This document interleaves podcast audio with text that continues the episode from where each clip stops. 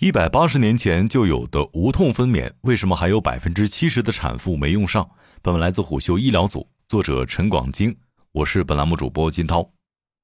有一种用了近两百年的人类之光——无痛分娩，竟只有百分之三十的中国产妇用到，这数据冲上近期的热搜。据《医师报》联合浙江省妇女儿童基金会 Baby Care 发布的。二零二二世界阵痛日调研报告显示，当前还有百分之三十六的受访者不了解或仅听说过无痛分娩。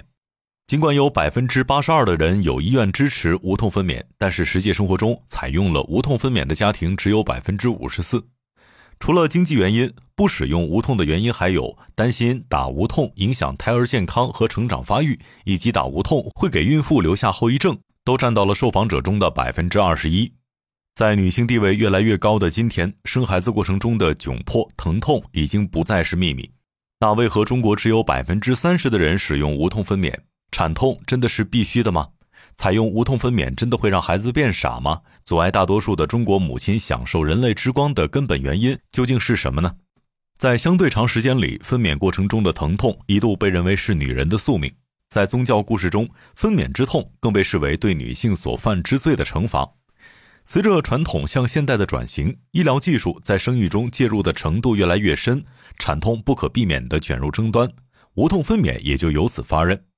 据韩国国立木浦大学史学科于连石撰文，第一个尝试无痛分娩的是英国人辛普森。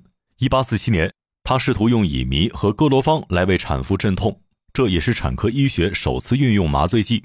六年后，维多利亚女王通过无痛分娩生下了王子利奥伯特。此后又生下了公主布拉德利斯，哥罗芳也因此被誉为“女王的麻醉”。一八九零年代初，中国就在理论层面引入了这一麻醉技术，到一九一零年代已经全面引入无痛分娩。不过，这时在产科使用麻醉剂还不是以镇痛为目的。今天最广泛应用的椎管麻醉，在一九三零年代出现了雏形，到四十年代开始普及，逐渐出现了针对脊髓注射麻醉剂等新技术。这一时期，西方社会将无痛分娩与科学联系在一起，这也使得它得以快速发展。然而，遗憾的是，人们很快发现麻醉剂是具有危险性的。早期选用的麻醉剂主要是吗啡、阿托品、氯醛、东莨菪碱等的合剂。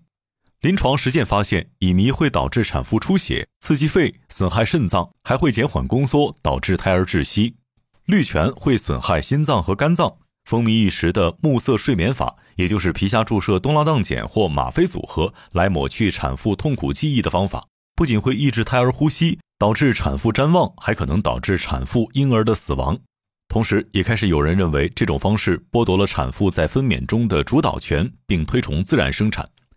有意思的是，无痛分娩的发源地英国闹得最厉害。因为掀起过反对麻醉剂的自然分娩运动，英国无痛分娩使用率一度在发达国家中相对较低。但即便如此，无痛分娩发展的大火已经燃起。在此后的二三十年里，随着住院分娩成为主流，无痛分娩迅速在发达国家普及。特别是一九八零年代中期，硬膜外麻醉技术趋于成熟以后，在中国第一台无痛分娩手术是由北京大学第一医院妇产科医生张光波于一九六三年完成的。到一九六四年三月，他为六十七名产妇实施了分娩镇痛。然而，直到两千年之后，这项技术在中国推开且进展缓慢。到二零一八年，国家卫健委发布文件鼓励试点分娩镇痛之前，使用率也还不到百分之十。在此期间，一些产妇为了追求分娩无痛，宁愿放弃顺产，拥抱剖宫产，这也使中国剖宫产几率一路走高。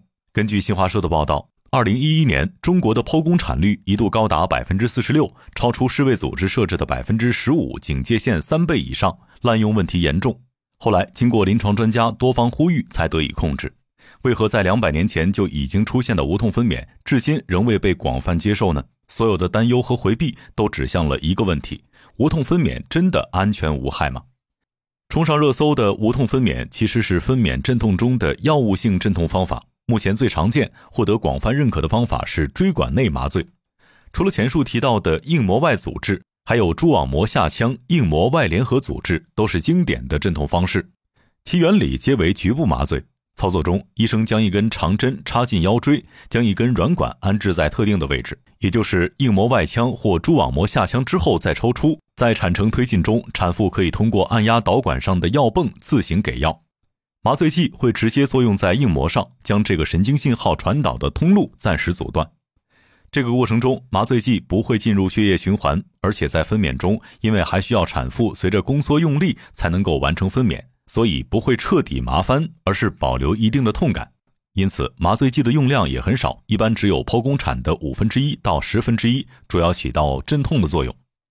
西南医科大学附属医院肖金凤等人撰文进一步指出。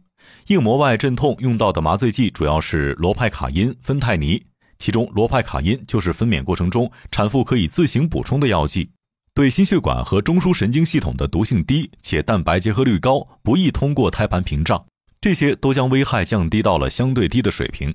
至于在腰椎做麻醉之后会不会留下腰疼这一后遗症，多名国内专家明确指出，并不存在直接联系。